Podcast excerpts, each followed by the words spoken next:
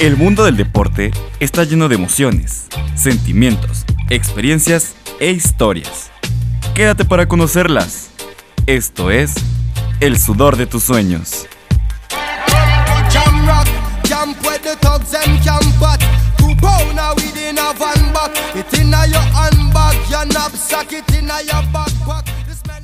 ¿Qué tal amigos del sudor de tus sueños? Yo soy Mariana Once y es un gusto estar el día de hoy con ustedes. Disculpen la demora, acéptolo, fue mi culpa, pero no por floja ni porque me haya levantado tarde ni mucho menos. Fue porque estuvimos hoy en la mañana, temprano tuvimos la entrevista con la invitada de hoy y pues bueno, en lo que le queríamos hacer unas ediciones, etcétera, y algunas fallas técnicas y retrasos que mi computadora lenta eh, tuvo, pues ya no pudimos estar en, punto en las tres, pero bueno, aquí estamos y les traemos un, un, programa digno de inicio de mes patrio. Hasta mi querido Tony Cermeño ya viene con la playera bien puesta. ¿Cómo estás, Tony? bien, bien, bien. ¿Se me escucho? Sí. Ahí está. Pues bien, bastante bien. Eh, sí, ya venimos ahorita con esta bonita playera de México del Mundial de 1998. Eh, bien, pues ya dije bien muchas veces, pero eh, emocionado sí con el programa y con la invitada del día de hoy, que pues bueno, la, acabe destacar que la entrevista no va a ser presencial, es, grabada, como ya bien lo, has mencionado, pero pues de todas formas ando emocionado para aprender qué onda con los juegos y deportes autóctonos. Así es, y pues bueno, para, para arrancar el el menú o la alineación más bien del encuentro el día de hoy, pues tenemos noticias, tenemos la entrevista con, Ana Claudia, eh, que es presidenta de la Federación Mexicana de Juegos y Deportes Autóctonos Tradicionales. Así que pues tienen que poner mucha atención con la clase porque va a estar muy buena. El día de hoy no nos va a poder acompañar el profesor Otón Ordaz, pero, pues bueno, ya le dejamos tarea extra para ganarse su punto. este le, mandamos igual un, saludo por si nos está escuchando y también qué bien que se la está rifando también en su Claro, claro, claro. No entendemos que es por cuestión del trabajo, arrancando el ciclo escolar, eh, pero bueno, ya lo tendremos la siguiente emisión, eso sin duda. Pero pues bueno, para... Y obviamente no puede faltar, perdón, ya me estoy... A ver, me calmo porque vengo un poco acelerada. Pero vamos a tener también eh, la cápsula que nos preparaste, ¿verdad, mi querido Tony? Sí, la cápsula de hace algunas ah, semanas que no pude que no pude pasar, pues porque se me había olvidado, pero pues sí, aquí la traemos y ahora sí ya, vamos a estar listos para escucharla. Exactamente, la cápsula, el momento, el sudor de tus sueños, México hermoso y dorado. Así que pues quédense en el programa, de verdad va a estar muy bueno. Mándenos preguntas, comentarios. Si tienen alguna duda acerca de, la, de las entrevistas o quieren saber más, por favor escríbanos y de ahí nosotros tenemos el compromiso de conseguir esas respuestas. Así que, pues vaya, iniciamos y arrancamos con las recientes noticias que hay sobre el deporte. Ahora sí, Tony, el micrófono es tuyo. Pues así es. Eh, traigo dos pequeñas noticias. Ahora sí, no, no, quise traer muchas. Eh, una que ya es bueno, ahí, aquí las voy a decir, vaya. Eh, una vez un poquito sobre el resultado que fue de este, bueno, en mi intención de dar a conocer o hablar un poquito del fútbol femenil, eh, pues bueno, vamos a hablar un poquito sobre el último partido del Puebla femenil, que fue una derrota un tanto durilla ahí con el Atlético San Luis. Eh, fueron algunos errores defensivos, los, los tres goles que le metieron al Puebla, pero pues igual las chicas jugaron con una categoría con la que se han caracterizado en los últimos años, muy, muy, muy grande, muy, muy, muy buena. Entonces, pues bueno, vamos a esperar a que les vaya mejor en este resultado que viene, que es contra las Diablas del Toluca, este domingo a las 12 de la tarde en el Estadio Cuauhtémoc. La transmisión, eh, bueno, si tienes televisión por cable, solo va a ser por ahí, por TBC Deportes, que es donde pasan los partidos del el Club Puebla Femenil. Y pues ya, eso es lo que traigo un poquito sobre la Liga Nacional de Fútbol Femenil. Y pues bueno, el 10 de septiembre, ya en algunas semanitas, es el gran, gran, gran regreso de la NFL.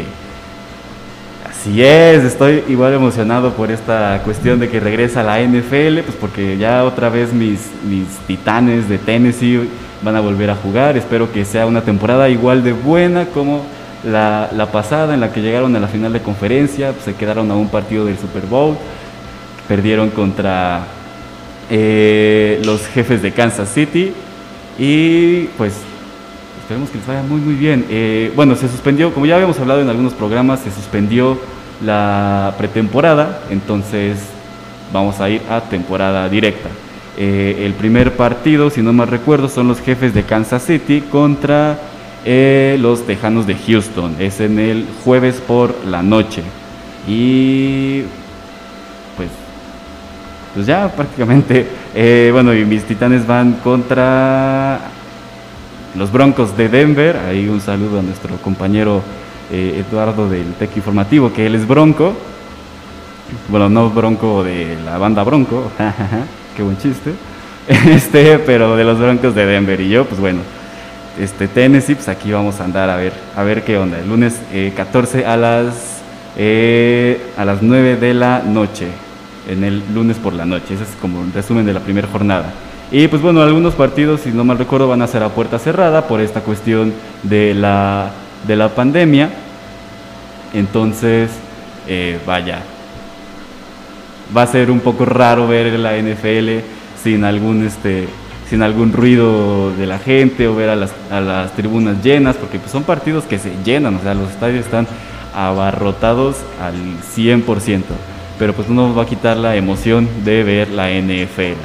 Y también hay este problema de que, bueno, tal vez no problema, pero algunos jugadores eh, van a estar protestando en estas cuestiones eh, raciales que viene cargando la, NFL, eh, también en, Estados Unidos, entonces va, van a haber muchas protestas eh, en los jugadores posados en una, en una rodilla o se hablaba igual de un boicot de que algunos jugadores este, negros vaya, no iban a jugar en, en la primera jornada, entonces es cuestión de estar al pendiente de qué va a pasar con la NFL.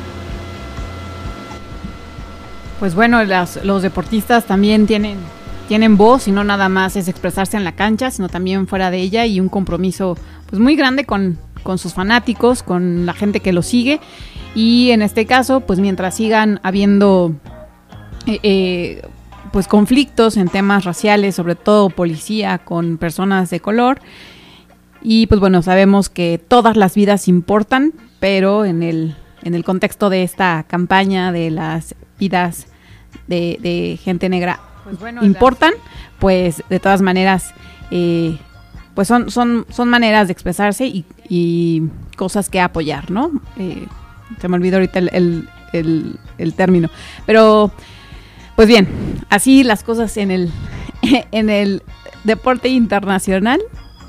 Y pues bueno, si te parece bien, mi querido Tony, nos vamos a una pausita musical para regresar con la entrevista que tenemos el día de hoy con Ana Claudia. Así que, pues no se vayan amigos, vamos a una pausita y regresamos aquí en el sudor de tus sueños. Pausa para hidratación. Regresamos. Choloyan Radio en la red. En la red. En, la red. en Facebook, búscanos como Choloyan Radio. En Twitter nos encuentras como arroba FM Choloyan. Y en Instagram estamos como Choloyan-107.1.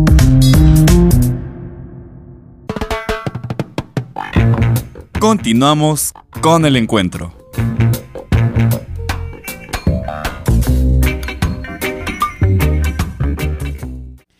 Muy bien amigos, pues regresamos y ahora sí, vámonos de lleno. Es una entrevista un poquito larga, la dividimos en dos secciones. Entonces, bueno, vamos a escuchar esta primera parte en donde pues presentamos a, Ana, Ana Claudia eh, Collado García. Ya les comentaba yo que es la presidenta de esta la Federación Mexicana de Juegos y Deportes eh, Autóctonos y Tradicionales.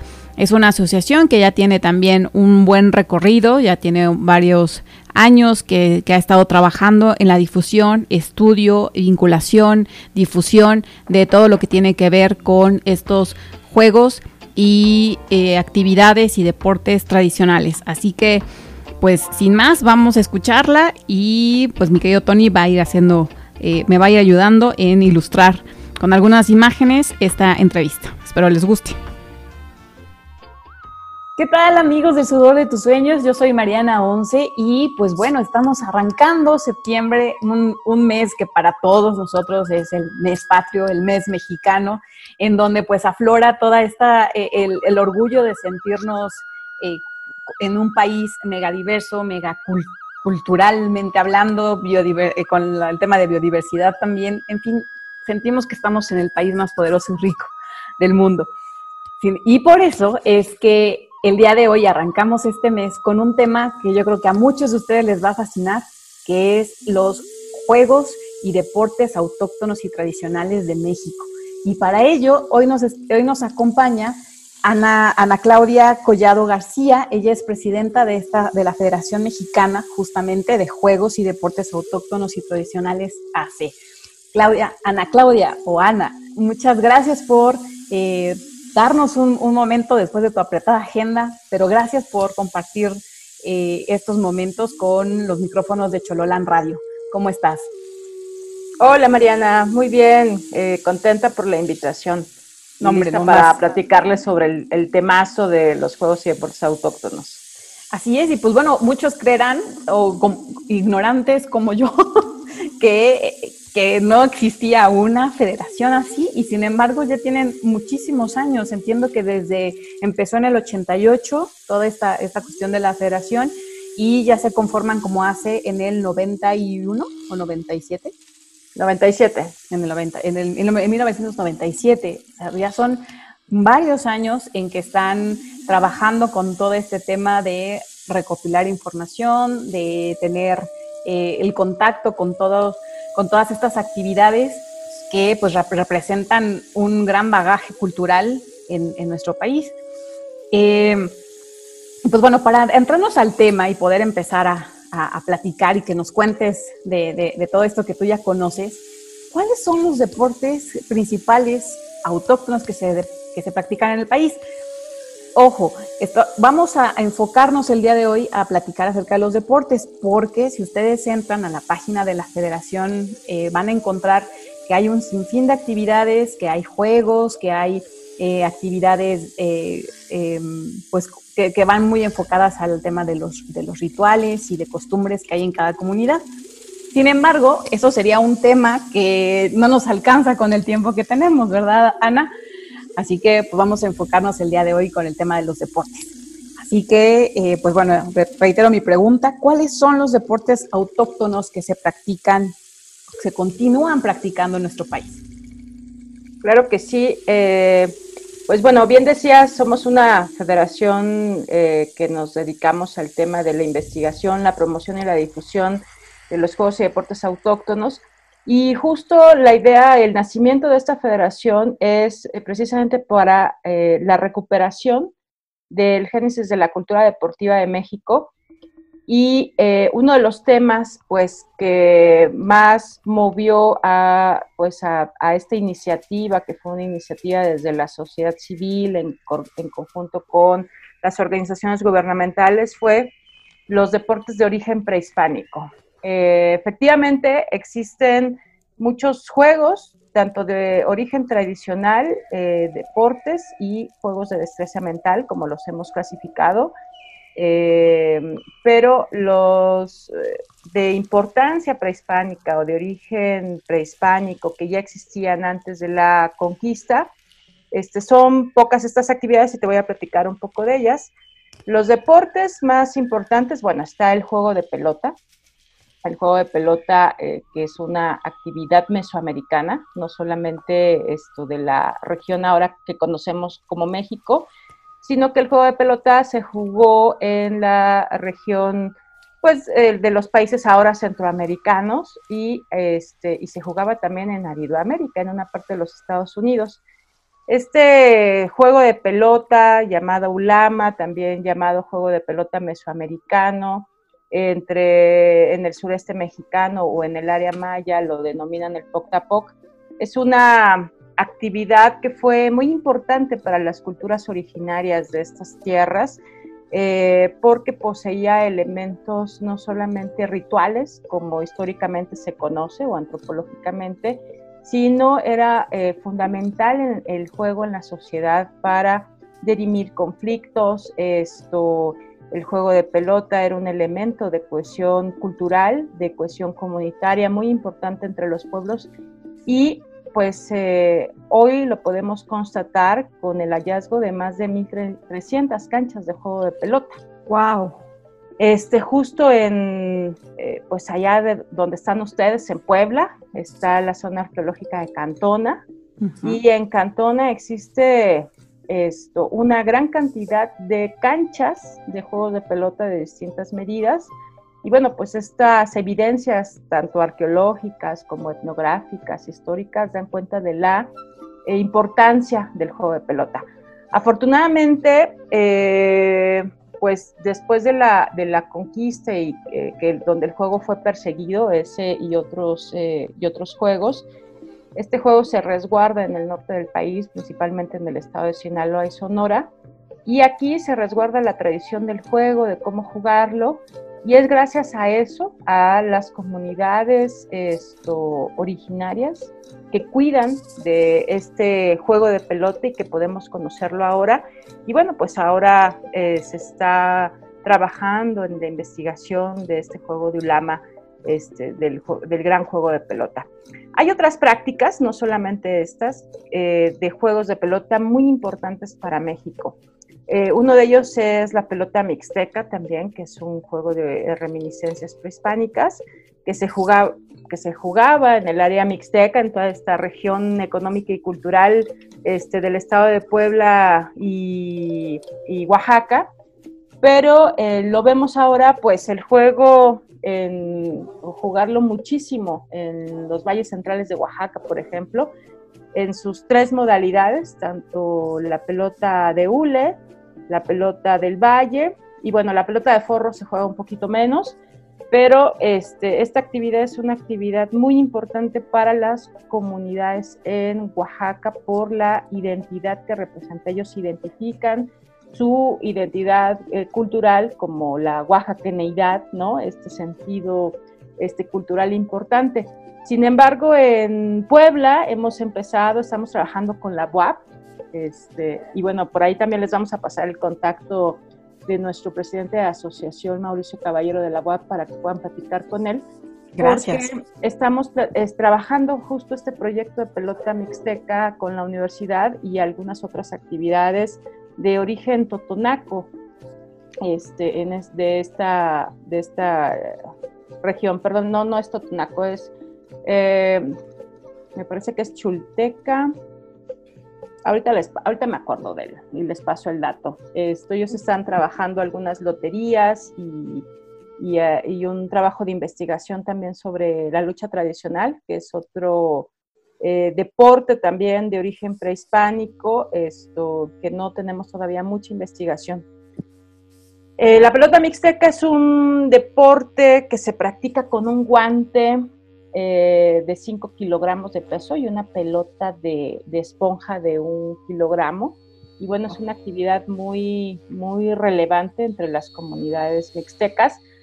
También se juega aquí en la Ciudad de México, donde estamos nosotros, eh, por efecto de la migración y bueno, muchos migrantes en los años 50 ¿no? lo traen aquí a la Ciudad de México y es aquí donde lo conocemos realmente, tanto el juego de pelota mixteca como otra expresión del estado de Guerrero que se llama la pelota tarasca, que es eh, que se juega con una pelota de tenis pequeña en un pasajuego, que es el, se le denomina así al campo de juego para jugar diversas actividades, tanto la pelota mixteca como la pelota tarasca en un pasajuego de 110 metros de largo por 12 metros de ancho aproximadamente. Eh, las reglas son muy similares al tenis en el conteo, 15, 30, este, 40 y juego. Y, eh, y, vemos en la pelota mixteca también un efecto de migración muy interesante, que después de la Ciudad de México se va a Estados Unidos, principalmente al área de California. Donde actualmente hay varios grupos eh, de oaxaqueños jugando esta actividad por allá. Eh, otra actividad muy importante de los pueblos originarios y particularmente de la comunidad, eh, de las comunidades rarámuris, es la carrera de bola. la comunidad rarámuri tiene un sinfín de juegos, no solamente deportivos, sino actividades de destreza mental, tiene el juego del 15, eh, la carrera de bola, que es una actividad ritual muy importante Semana Santa. Eh, y esta actividad, y bueno, esta tiene que ver pues mucho con eh, la capacidad deportiva que tienen los pueblos originarios, pero en su construcción de cuerpo corporal, porque ellos pues no entrenan para jugar, ¿verdad? Tienen, esa es la diferencia y vamos a encontrar aquí mucho la, esta, esta cuestión entre el deporte de origen autóctono y cómo se practica en las comunidades y el deporte con carácter occidental competitivo que conocemos. Y aquí en la comunidad Raramuri, esta construcción corporal del cuerpo, que es, una herencia motriz, ¿no? de muchos años este, que ellos aprenden a través de los rituales, pero también a través del modo de vida, de cómo se vive en, estos espacios de grandes extensiones geográficas, ¿no? Difíciles, donde tienen que hacer grandes recorridos para ir a la escuela o para comprar alimentos. Esto los ha caracterizado por ser unos grandes corredores, eh, atletas que pueden correr pues ultramaratones de más de 100 kilómetros, imagínense. Y esta carrera de bola lo practican eh, con una pelota de madera, justo aquí la tengo, la voy a enseñar, con esta pelotita de madera, la cual eh, ellos elaboran el implemento. Muchos eh, de los, vamos a encontrar que de los deportes de origen prehispánico o juegos tradicionales, los materiales los elaboran los propios jugadores en las comunidades. Y bueno, pues esta pelota la patean con esto, con el pie, con el empeine. Con, el empeine. Entonces van corriendo y hacen una carrera este, que puede durar días en la sierra. Y esta carrera es muy importante en, Semana Santa. Esto lo practican los hombres y las mujeres tienen otro juego que se llama carrera de arihueta. Esto, hasta el palillo también, pero ya luego platicaremos eh, más extenso sobre cada una de las actividades por región, porque es muy amplio. Sí, sí, sí. Eh, otro juego importantísimo de las comunidades de las culturas de Occidente, por ejemplo, es la pelota purépecha, que es un juego con bastones. Es un juego con bastones de madera y se practica con una pelota hecha eh, tiene también tres variantes. En muchos de los juegos de origen prehispánico vamos a encontrar variantes que tienen que ver con sus implementos. En este caso, la pelota purépecha es un juego que se practica con eh, una pelota hecha de trapo, en una de sus variantes. Eh, hay otra pelota hecha de piedra, que está más asociada al, tema de la cultura de de las comunidades que están cercanas al Paricotín, muy particular a la comunidad de Angahuan, este, eh, Sacán, eh, ahí muy cerca de, la mesa de Tapurépecha. y, eh, y la pelota encendida, que se juega con una pelota de madera que se remoja en gasolina y se prende, y tiene un, una profunda historia sobre el renacimiento del sol. Es, eh, bueno, esta, este juego de bastones, les voy a platicar un poquito la historia, es una actividad que se remonta a más de 3.500 años y esto pues lo sabemos gracias a un petroglifo que fue una pequeña figurilla que fue encontrada, este, un jugador con un bastón, en un lugar que se llama La Presa, en en la zona de la, presa El Infiernillo, en Michoacán. Y bueno, pues de ahí hemos visto eh, a través de las evidencias arqueológicas y etnográficas que no solamente existía el juego de pelota de cadera, ¿no? Con, esto que hablábamos en un principio de las canchas de juego de pelota, sino que había una variantes, eh, había variantes que incluían bastones, que incluían este, pequeños palillos para jugar estos juegos de destreza mental, como es el juego del patoli, u otras este, actividades relacionadas a la cuenta del tiempo.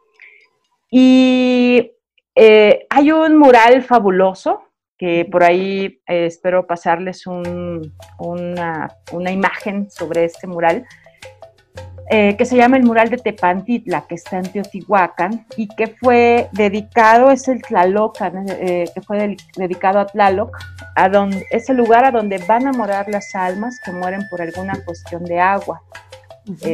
Mujeres embarazadas, personas, por ejemplo, que se ahogan, eh, o personas eh, muertas por un rayo. Y en este gran paraíso, donde hay una actividad y fiesta, y una gran fiesta, se ven al menos ocho actividades lúdicas del México antiguo. Entre nadadores, en distintos estilos, por ejemplo, se ven nadadores en crawl, ¿no? Eh, mm, nadando diversos estilos de natación, se ven jugadores con bastones, se ven jugadores eh, golpeando la pelota con la cadera, se ven jugadores en el piso, hay jugadores también eh, jugando coleadas. ¿Tú jugaste coleadas, Mariana? No sé a qué te refieres con coleadas, que como este, que te agarrabas así de la mano con alguien más. Ajá. Y corrían. Y, corrían. Ajá, estaba como chicote. Así, exacto. Sí, pues, seguramente tiene muchísimos nombres, ¿no? Pero uno de, uno de ellos es las coleadas. Entonces vemos estas imágenes de juego, de diversión que ya había entre los antiguos mexicanos y, este, y esta variante, esta variedad de juegos. Y uno de ellos pues, es justo esto, eh, que las culturas de Occidente hemos encontrado muchísimas evidencias sobre jugadores con bastones, con diversos bastones. Hay incluso, ya si nos vamos más hacia el estado de Colima, algunos jugadores que tienen una especie de, de, bate, parecido al béisbol, que es impresionante. Todos ellos con sus protectores, ¿no? Con protector, con cascos, este, había una gran tecnología este, para los jugadores. Era el juego verdaderamente en las culturas mesoamericanas y en la cultura de nuestros pueblos originarios era vital, vital, era importantísimo. Y pues pasaba este, más allá del tema ritual. Y bueno, en este juego de la pelota purépecha, eh, les cuento, es una actividad que se juega con dos equipos de cinco personas cada uno. Esto salen de un lugar eh, que se juega alrededor de las manzanas de los pueblos en la comunidad.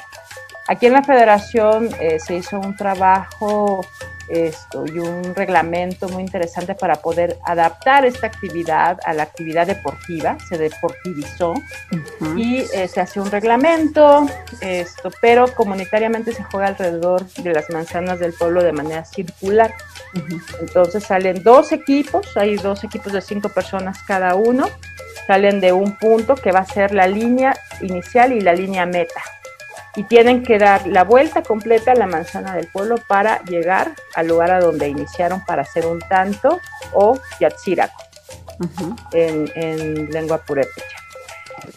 Esto, esta actividad es una, es una de las actividades más difundidas a nivel nacional gracias a este proceso de deportivización y no solamente pues lo juegan ahora las comunidades purépechas, sino hay un gran movimiento a nivel nacional donde jóvenes de diversas edades, niños, juegan este, este juego y aquí en la federación, bueno, tenemos torneos y tenemos exhibiciones de estos deportes de origen prehispánico. Otra actividad muy importante, eh, por ejemplo, es el rebote a mano con pelota dura, que es un, frontón, muy similar a un frontón del estado de Zacatecas. Y bueno, pues estos eh, juegos que te menciono son las actividades más importantes o las más eh, relevantes, sobre todo de origen prehispánico, ¿no?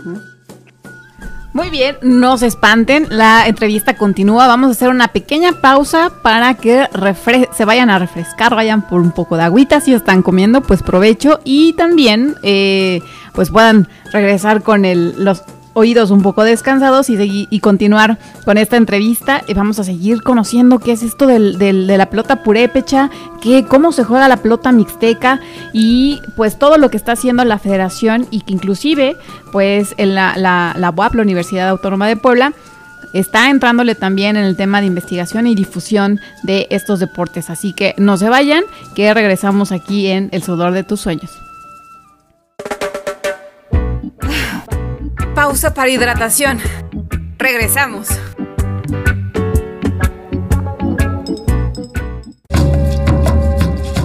Estás escuchando la radio comunitaria Chololan, voces de tierras milenarias.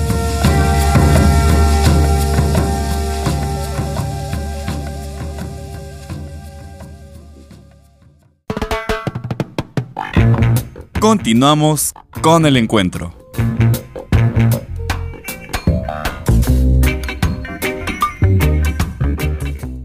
Bien, pues vamos con la segunda mitad de esta entrevista, hablando con Ana Claudia Collado García de la Federación Mexicana de Juegos y Deportes Autóctonos y Tradicionales. Así que pues no se la pierdan y si tienen preguntas, si quieren saber algo más, por favor, escríbanos en las redes. Y está muy interesante esto que tú comentas, que bueno, actualmente y la federación, una de las cosas es deportivizarlos. Y me imagino que también con la intención de que sean más personas las que se sumen.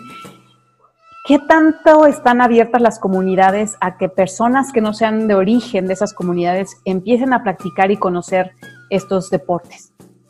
Pues mira, creo que ha sido un proceso evolutivo. Esto, al principio, eh, bueno, te platico un poquito cómo entré a este movimiento y tiene que ver con el tema de la pelota purépecha. Yo jugué muchos años pelota purépecha y conocí el juego, lo vi en una exhibición aquí en la Ciudad de México, este, y luego lo fui a jugar eh, aquí mismo en la Ciudad de México como una exhibición.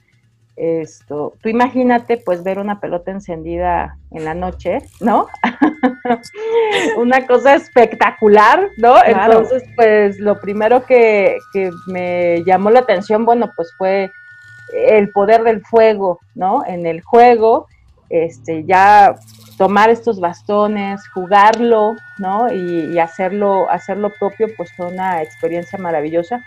Y eso me permitió, me abrió la puerta justo a las comunidades para conocer cómo se jugaba dentro de ellas y empezar a asistir eh, a los torneos, pero no solamente al torneo, sino vivir la fiesta tradicional de las comunidades purépechas, porque el juego no va, no es una actividad que esté disasociada, al contrario, es una actividad que forma parte de la comunidad, de la festividad, este, de la comida, ¿no? Se hace toda eh, una, una, fiesta muy importante. Y bueno, pues me tocó esta parte convivir con la gente y al principio parecía un poco difícil, ¿no? Este, que, que, aceptaran las comunidades, este, eh, otras personas de otros lugares, ¿no? Que quisiéramos jugarlo. Pero en realidad eh, creo que fue para ambas partes muy estimulante. el, el que ellos supieran que había más gente interesada en las actividades y al mismo tiempo, pues para nosotros era muy estimulante ver cómo nos, nos, permitían estar ahí, ¿no? Y aprender y ser parte de, la comunidad y de la identidad purépecha. Y esto, y esto, bueno, ha permitido que hayamos tenido un, proceso eh, de poco a poco de ir buscando las formas, eh, las maneras de cómo transmitirlo y fue de esa manera como eh, se llegó a un acuerdo con las comunidades en hacer un reglamento, porque claro, cada comunidad tenía sus propias reglas y sus propios acuerdos y se jugaba de distintas formas. Entonces, cuando haces un torneo, ¿no? Cuando hacías un torneo, pues para unos representaba una falta, para otros no, para unos duraba más tiempo, para otros no. Entonces, bueno, esto se regula, se hace un reglamento y se busca eh, precisamente que se conozca eh, a nivel nacional esta actividad. Y fue en una, esto, en una Olimpiada infantil y juvenil que el juego participa como un juego de exhibición. Y esto hace que en la primera participación pues fuera histórica porque participan 10 estados de la República con sus categorías eh, juveniles, en dos categorías juveniles y por primera vez también con la participación de la mujer en este deporte, que no eh, había mujeres jugando en ese momento. Entonces, bueno, eso forma parte del trabajo también de la federación, esto, cómo buscamos eh, proponer estas actividades socialmente, que sean conocidas socialmente por un público y que puedan acceder a estas actividades también. Esto es un trabajo titánico, desde luego, esto, pero bueno, lo estamos haciendo y es muy importante que se conozcan las actividades y que estas actividades pues tienen un sentido más allá de la competencia, ¿no? Son actividades eh, muy importantes para la identidad, son eh, para las diversas identidades, porque no hablamos solamente de una, hablamos de la gran diversidad que tiene México y eh, son actividades que crean comunidad y eso es uno de los elementos más poderosos que tenemos aquí en la federación, que estas actividades crean comunidad, crean sentido de pertenencia eh, y eso las hace únicas. Sí, claro, e, efectivamente. Eh, perdón, nada más, eh, la Olimpiada que mencionaste, ¿en qué año fue? Mira, fue en el año, no les quiero mentir, es que ya tiene, a ver, 2000, 2003 mm, mm, y 2005, me parece. 2003 y 2005, o sea, en, inicios del siglo XXI y era la de las primeras veces que las mujeres participaban en juegos, eh, eh, bueno, autóctonos. Eh, fue mucho tiempo después, ¿no? Y bueno, a lo mejor ya me estoy, me, estoy volcando hacia, hacia el tema de la mujer, pero pues bueno, actualmente hay, hay deportes como comentas tú, la pelota y esto, aparte de la pelota purépecha, ¿hay más deportes que han integrado entre sus practicantes a las mujeres? Sí, por supuesto. Oye, y perdón, ¿y practican como, como en equipos mixtos o, o ya hay ligas femeniles y varoniles? Pues mira, se practican equipos mixtos por práctica, pero ya en, torneos nacionales esto hay, hay mujeres y hombres, o sea, están, esto, están las dos categorías. Okay. Y, aparte de la pelota pecha, perdón. Sí, hay otros. La pelota mixteca, por ejemplo, tiene pues todavía muy pocas mujeres, pero sí las hay. Y hay un fenómeno muy lindo también que se ha dado en la pelota mixteca porque otro público que se ha reincorporado, que se ha más bien, sí, se ha incorporado a esta práctica son los niños. Eh, hacia años atrás, pues solamente veíamos a gente de, la tradición eh, comunitaria practicando estas actividades. Luego se da pues este cambio intergeneracional con gente más joven y ahora son eh, niños. Hay un gran trabajo por parte de las asociaciones estatales para incluir a niños. Nosotros como federación trabajamos con asociaciones estatales y en el caso de Pelota Mixteca se está trabajando muchísimo este, con escuelas y la incorporación de los niños a esta actividad hace que vayan las madres de familia a acompañar al niño y entonces las madres de familia están jugando pelota mixteca, ¿no? Oh. Mientras esperan a los niños, ¿sabes? Entonces esto pues es una consecuencia y también es una eh, sí, consecuencia también comunitaria, ¿no? De esto que te comentaba, que estos juegos también reactivan el tema de la convivencia familiar. Esto, eh, en el juego de Ulama, por ejemplo, pues eh, también hay mujeres que están ya practicando esta actividad y bueno, pues de esta manera este, se hace esta inclusión tan importante. Eh, incluso, bueno, nosotras como mujeres también un, tema importante que logramos hacer hace unos años fue que incluir a los Juegos y Deportes Autóctonos en un premio que, que era, es el Premio Nacional de la Mujer en el Deporte, en el cual esto, tanto equipos de pelota purépecha de la Ciudad de México, del estado de Chiapas y una servidora, recibimos este premio que se otorga a la mujer en el deporte por la contribución en los juegos y deportes autóctonos y tradicionales. Claro. Wow, pues es, es un, literalmente es otro, es otro mundo y en donde finalmente vienen a romper esquemas, bueno, en mi caso vienen a romper esquemas de lo que significa el, el deporte, porque bien tú, tú, lo comentas, esto se tuvo que deportivizar para que, para que puedan ser practicados en todo, el, en todo el país, inclusive me imagino que otros países eh, que, donde las, las culturas mesoamericanas eh, tuvieron presencia, también participan en los torneos. Además de México, ¿hay, hay torneos internacionales con, en, en, los Juegos Autóctonos? Mira, más que torneos, hay encuentros, okay. ¿no? Eh, encuentros culturales. Uh -huh. hay una, afortunadamente hay una gran aldea, una gran red en la aldea global de uh -huh, estas uh -huh. actividades. Están recuperando pues a partir de, de, esta necesidad de reconocimiento de identidades, de esta eh, necesidad de buscar en las raíces los valores de las antiguas culturas que nos dotan. Eh, un ejemplo es la, la, colectividad o la construcción de valores a partir del juego. Y bueno, tú sabes que el juego en general pues crea muchísimas habilidades, ¿no? Claro. Y eh, tenemos una red muy afortunada que hemos hecho eh, a lo largo de los años y, por ejemplo, nosotros somos miembros de una red panamericana de juegos tradicionales. Eh, somos miembros también de una red europea de juegos tradicionales y en Asia esto pertenecemos, somos miembros de la World Ethno Sport Confederation, la Confederación de Etnodeporte, uh -huh. que eh, pues en Asia hay un trabajo muy interesante sobre los juegos nómadas, por ejemplo.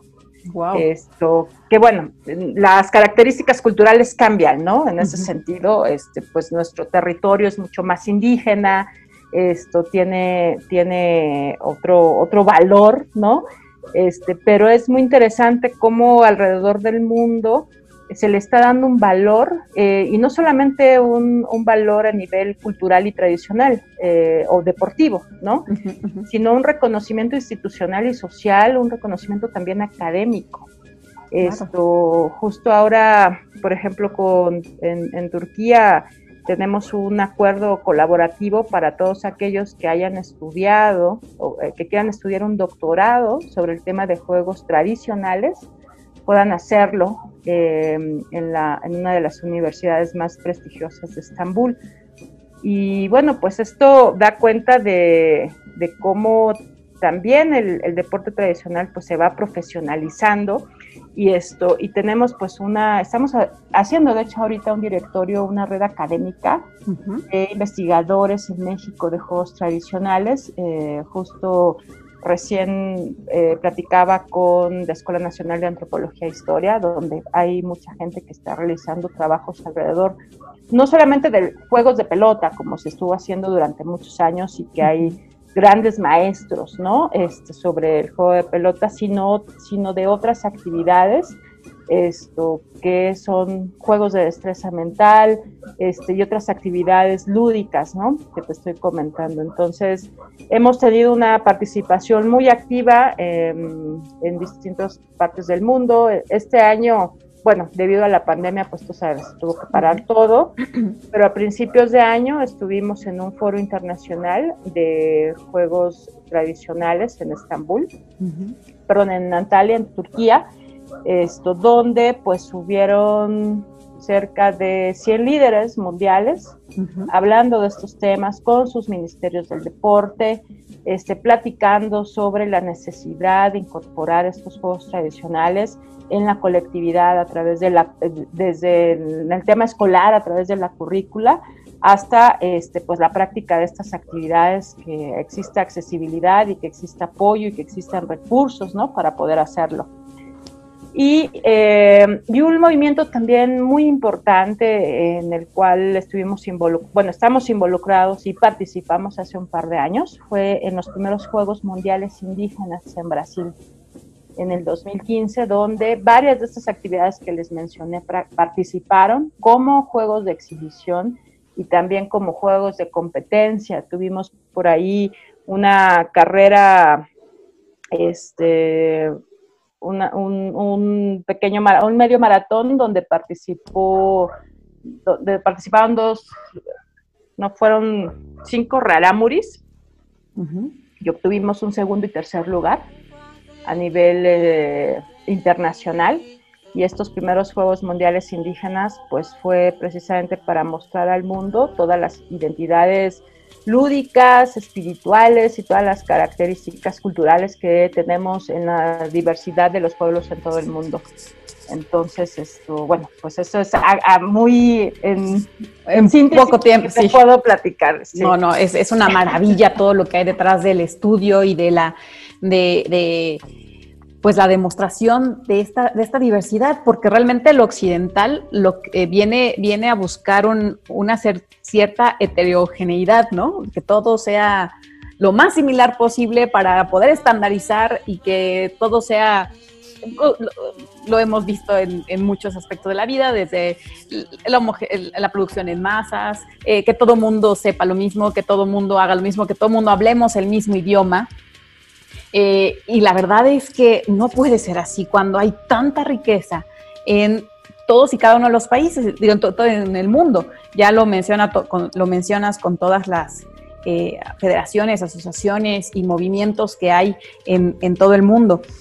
Y, hablando de este tema de homogeneizar, pues entendemos el deporte occidental, como tú bien lo comentabas, un tema de competencia, el ganador, el perdedor, eh, el que no te puedes dar por vencido, el que tienes que ser el primero siempre, el que tienes que dar más, y todos estos y cada uno de los mensajes que nos dan, inclusive hasta muchas marcas deportivas, en las que estamos muy acostumbrados a consumir eh, de manera mediática, ¿cuál, cuál es eh, pensarías tú que son esas diferencias con los en, el deporte eh, autóctono y el deporte occidental? Para ti, ¿qué valores son los que más se representan dentro de esta competencia en los deportes autóctonos? Bueno, pues como les decía, definitivamente la colectividad, el trabajo en conjunto, el reconocimiento de la diversidad, eh, la tolerancia mutua, el respeto por lo demás, eso es sumamente importante, y el sentido de pertenencia, de cómo a través de una actividad, de un juego, puedes sentirte eh, incluido. El conocimiento de la multiculturalidad es importantísimo para la comprensión de ti mismo y de tu propio entorno. Eh, si nosotros no comprendemos nuestras respectivas identidades, esto, si no las conocemos, pues nunca vas a llegar a amar lo que no conoces, ¿no? Y, y, yo creo que, bueno, estos, estos valores son uno de los principales eh, dentro del, del, juego y el deporte autóctono tradicional. Oye, en los torneos y en los deportes, además de premiar al primer lugar o al segundo lugar, ¿hay premios diferentes? O sea, que no nada más sea por el, la ejecución del deporte, sino por alguna otra cuestión con los valores que acabas de mencionar. Pues mira, las premiaciones son premiaciones, este, sí, de primero, segundo y tercer lugar. Creo que aquí el, sentido este, que le da cada uno de los jugadores o de los practicantes de, esto es el, estar eh, practicando con sus otros compañeros o jugando con sus otros compañeros, ¿no? Este, muchos de ellos pues coinciden en que ese es el, premio mayor, ¿no? Este, este valor de estar en, este, en estos eventos conviviendo de manera colectiva, creo que este, lo valoran más que incluso el propio primero, segundo, tercer lugar, ¿no? Claro que sí. Ya lo mencionabas ahorita con la pandemia, muchas cosas a nivel internacional que se vieron suspendidas o terminadas eh, pospuestas, pues.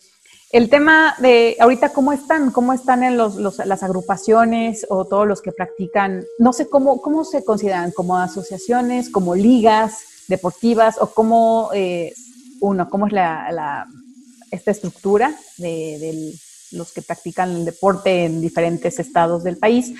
Y he visto que hay en la Ciudad de México ya están reanudando las actividades sabatinas, al menos lo que, los que, las páginas que yo sigo, ya están con los deportes, eh, mejor dicho, ya están practicando nuevamente sus torneos o sus eh, partidos y sus encuentros, pues, ¿cómo, cómo va, cómo ha ido retomando el ritmo las, las agrupaciones deportivas a raíz del, de la emergencia sanitaria? Eh, bueno, eh, de principio eh, decirte que como federación trabajamos con asociaciones estatales, entonces a través de las asociaciones estatales es como se coordinan estas actividades a nivel nacional. Y bueno, pues de principio el COVID pues ha afectado muchísimo las actividades que, el calendario, ¿no? Propio de la federación. Nosotros teníamos al menos 10 eventos eh, a nivel nacional y un, evento internacional muy importante que se cancelaron. Y bueno, pues esto eh, dentro del movimiento del deporte autóctono pues lo, hace ser más complicado, ¿no? Y más difícil porque esto, incentivar la, eh, la práctica de estas actividades en muchas ocasiones es muy complejo, ¿no? Por todo el tema que existe alrededor, incluso por el tema de la, de los otros deportes, ¿no? De la accesibilidad de los otros deportes también. Entonces, eh, pues eh, hemos ido retomando estas actividades o hemos estado permanentemente en comunicación con nuestras asociaciones y eh, cada semana hacemos un panel virtual de actividades donde hablamos de estos temas este, con panelistas tanto de la federación como invitados especiales, este, especialistas sobre estos juegos y deportes autóctonos. Y, esto, y de esta manera es como hemos ido retomando un poco el contacto. Todavía no tenemos actividades calendarizadas como tal. Sí ha habido algunas prácticas un poco aisladas, ¿no? Este, de algunos de, de, estos juegos, por ejemplo, de la pelota mixteca, pero realmente no, aún todavía no. No de manera oficial, sino ya es como que cada asociación o grupos o equipos. Cada grupo, en la medida de lo posible, este, hacen una actividad, pero realmente nada, nada oficial, María. Bien, ok. Pues bueno, ya casi nos aventamos una hora platicando. Bueno, entre que el Inter que hicimos tú y yo previo. Eh, pero bueno, ya que, ya para terminar, eh, pues, y algo, una, pregunta un, tanto más, más íntima. Tú como, no sé si sigas practicando como exjugadora de, de pelota purépecha, ¿por qué ese deporte? Y a raíz de toda la gama que has conocido, de todo lo que has vivido a raíz de pertenecer a esta federación, ¿qué, qué es lo que más te enamora de, de practicar un deporte autóctono? Y, para finalizar, pues saber en dónde la gente que nos esté viendo y nos esté escuchando, dónde pueden conocer más al respecto y apuntarse o levantar la mano si es que quieren practicar o integrarse con, con algún, en algún deporte. Pues mira, ya no, no juego ya pelota por epechat, tengo otros quehaceres Me imagino, de la federación. Eso de entre el mole, entre hacer el mole el domingo y, y todo lo demás de la federación. Ya, ya, ya está un poco imposible. Pero bueno, definitivamente a mí lo que me, me enamoró de, del juego de pelota por epechat y de otros, ¿no? Que, que veo y que observo cómo se desarrollan, pues es esta... Eh, manera de ver el mundo a través de, tu propia cultura, ¿no? Eh, de aprender a través de, del juego a emanarte culturalmente con lo otro que eres y que no conocías y cómo puedes introducirte a diversos mundos. Creo que te da un nivel de comprensión y entendimiento distinto, que te permite eh, respirar y conocer el mundo y conocer una cosmovisión del mundo distinta y eso para mí creo que fue lo más rico y lo que me sigue manteniendo dentro de este hermoso movimiento, ¿no? Sí, creo que e, esa, ese tema te alimenta el alma, no sé, es más, lo que comentabas tú del mural de, del, del Tlalocan, pues lo que no entendí es que si representaba a deportistas que fallecieron y que tuvieron acceso al Tlalocan, o más bien que el paraíso, en el paraíso vas a encontrar toda esta gama de actividades, que yo creo que, así sea por, ahí. es, el, paraíso, es el paraíso. Es, el paraíso. El juego. el juego, eh, eso cómo, cómo alimenta, cómo te juego, la alegría. Sí. sí me imagino que, que, va por ahí y yo también espero encontrar y en mi caso, yo mi, mi, deporte, ya todo el mundo lo sabe, que es el, el, béisbol, es lo que a mí me enamoró. Y, y sí, yo también Por, razón levantaste la cejita cuando sí. estaba hablando del, del, bate. jugador. Sí, sí, sí. sí, sí wow, quiero conocer eso. Sí, yo también espero que, que, que, en mi Tlalocan encuentre yo un, un un campo enorme. Así será, seguramente. Seguro que sí. Pues bueno, Ana, eh, para ir un poco eh, despidiéndonos, aunque no quisiera, de verdad, no quisiera dejarte y seguir platicando y, demás, pero bueno, así es el tiempo. ¿Qué le vamos a hacer? ¿Dónde, dónde la gente puede eh, encontrar, encontrarlos? Obviamente vamos a, compartirles también todas las redes sociales que tiene la, la federación, pero pues también me gustaría que tú de viva voz se los comentes a, todos aquellos interesados y interesadas. Claro que sí. Eh, bueno, pues primero que nada pueden escribirnos a la página www.juegosautóctonos.com y ahí dependiendo de dónde estén ubicados, podemos esto, nosotros darles eh, la información para que puedan ir al, al estado o al lugar más cercano esto, en Puebla, por ejemplo, pues estamos trabajando ahí con la, con la BUAP. Eh, en Oaxaca tenemos a, mucha gente que está colaborando con nosotros ahí a través de la asociación.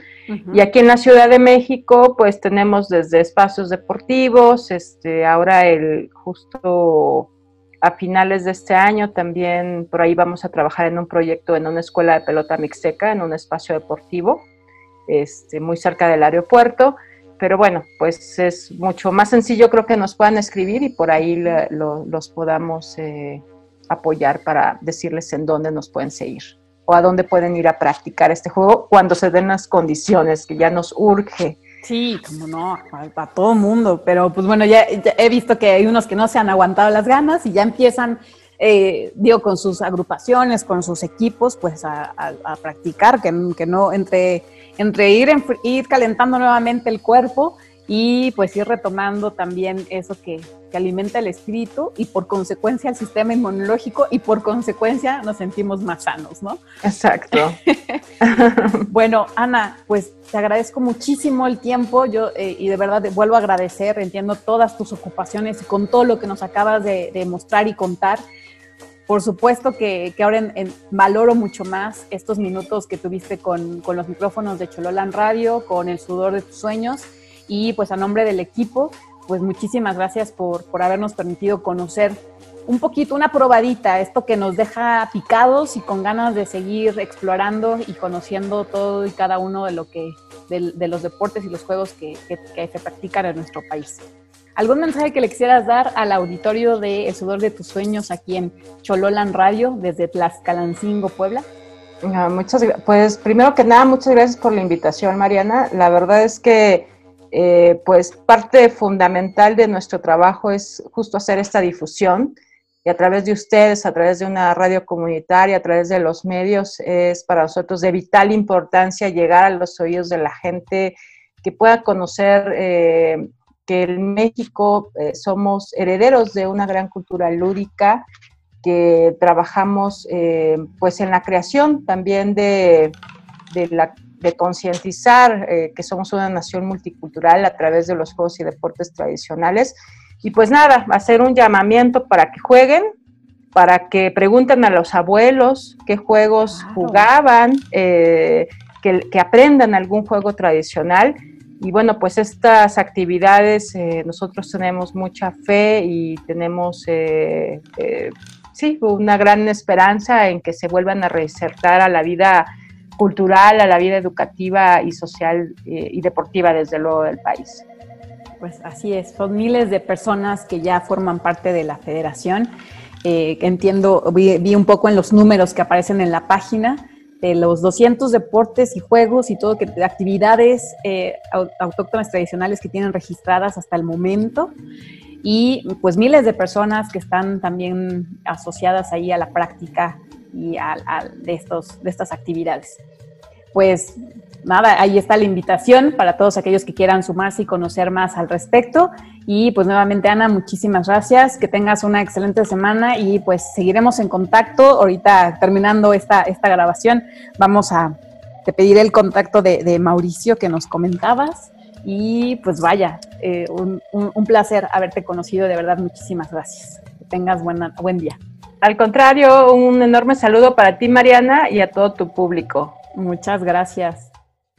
Pues muy bien, eh, disculpen si fue muy larga la charla, pero la verdad es que yo no vi ninguna, nada, nada que quitarle, fue algo muy, muy ilustrador y conocimos mucho al respecto de los deportes que tienen origen, son, son parte de nuestra historia y teníamos que, que mostrar esta probadita porque hay un sinfín de cosas que podamos, podamos seguir platicando. Es más, este programa podría ser únicamente hablar de juegos autóctonos y de toda la cosmovisión, toda la historia que hay detrás. Espero, Tony, que te haya gustado, tú como estudiante de, antropología, que, que, que hayas sentido maripositas en el estómago y mucha curiosidad. No, bastante, sí, o sea, eh, estuvo muy, muy, muy, muy bonita. Eh, creo que conocer este tipo de, de, proyectos y también de juegos es sumamente importante y darlos a conocer también. Y pues sí, me quedé bastante emocionado, pues porque me recordó un poquillo a mis clases por ahí de, arqueología que tuve en, no me acuerdo qué semestre, pero eh, sí, algunas cosillas para ahí ya también ya las conocía, eh, pero verdaderamente enriquecedora esta, esta entrevista, muy, muy, muy bonita y también muchas gracias eh, por conceder esta, esta entrevista. Así es, y bueno, para la próxima semana tenemos, vamos a hablar así con practicantes de la pelota mixteca desde la Ciudad de México también, así que pues, bueno, no se lo pierdan. Y pues bueno, ya, ya no me extiendo más y vámonos a, a la cereza del pastel el día de hoy, que es la cápsula México querido y dorado. Hermoso y dorado. Hermoso, perdón, hermoso, es que también lo queremos. sí, también, yo creo que ahorita van a saber por qué hermoso, pero bueno, vamos y regresamos.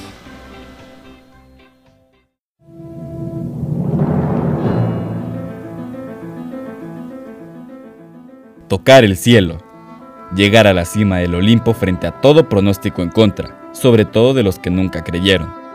La selección mexicana escribió uno de sus capítulos más laureados y en esta ocasión dorados al ganar la medalla de oro en los Juegos Olímpicos de Londres 2012, al vencer en la final 2 a 1 a nada más y nada menos que a Brasil, el famoso Scratch du Oro, que esa vez fue Scratch du Plata, y se quedó con el segundo lugar porque el equipo de Luis Fernando Tena mereció ganar el primer lugar y coronarse en Wembley, escenario que a partir de ese momento se conoce como la Catedral del Fútbol Inglés, pero con un sabor muy mexicano.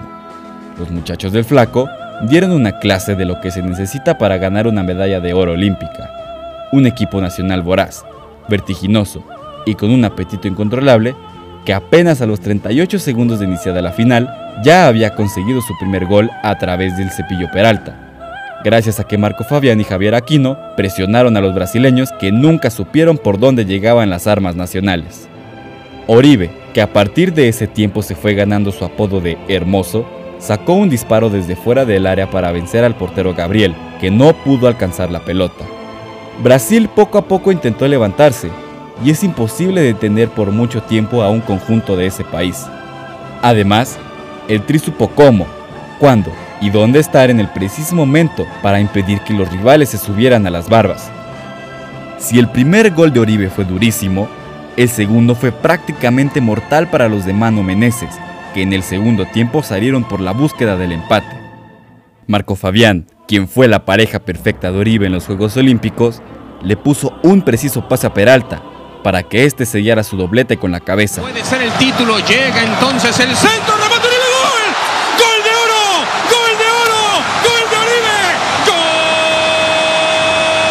Era el 2 a 0. La gloria estaba más cerca que nunca. Pero Brasil es Brasil y no hay poder humano que lo detenga por mucho tiempo. Para meterle más dramatismo, Hulk descontó al 91 y Oscar tuvo la última en el último minuto para poder mandar todo a la largue, pero su cabezazo, por fortuna mexicana, se fue por encima de la portería de Jesús Corona. Sonó el silbatazo final y México consumó el título más importante en la historia del balompié de nuestro país, una medalla de oro, que a ocho años de haberse conseguido sigue sabiendo igual de bien, igual de gloriosa y sigue brillando igual o más de dorada. Como tal, ¡Oro! ¡Oro para México! ¡Oribe penalta y los mexicanos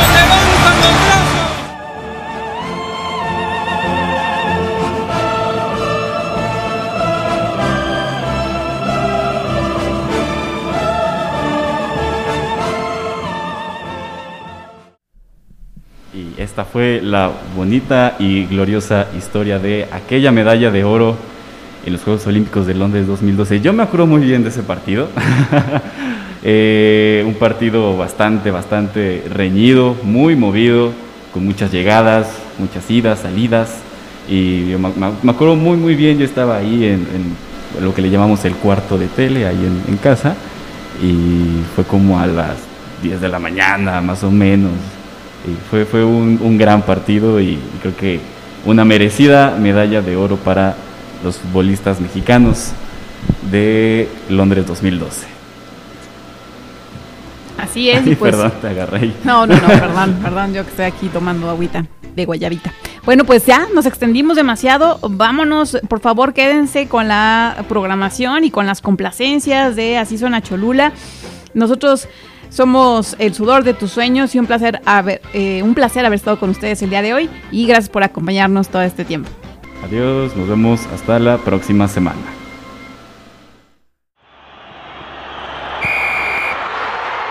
El árbitro ha pitado el fin de este encuentro.